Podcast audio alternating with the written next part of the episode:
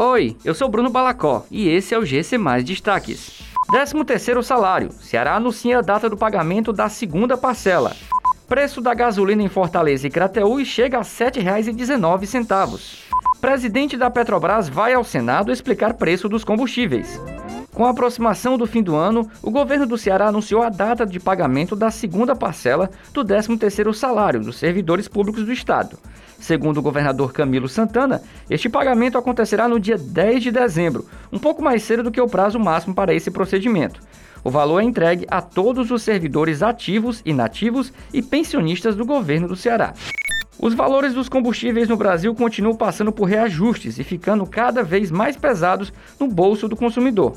De acordo com uma pesquisa da Agência Nacional do Petróleo, que foi divulgada na última segunda-feira, os preços mais caros da gasolina no Ceará são dos municípios de Fortaleza e Crateús, onde o produto chega a R$ 7,19 por litro.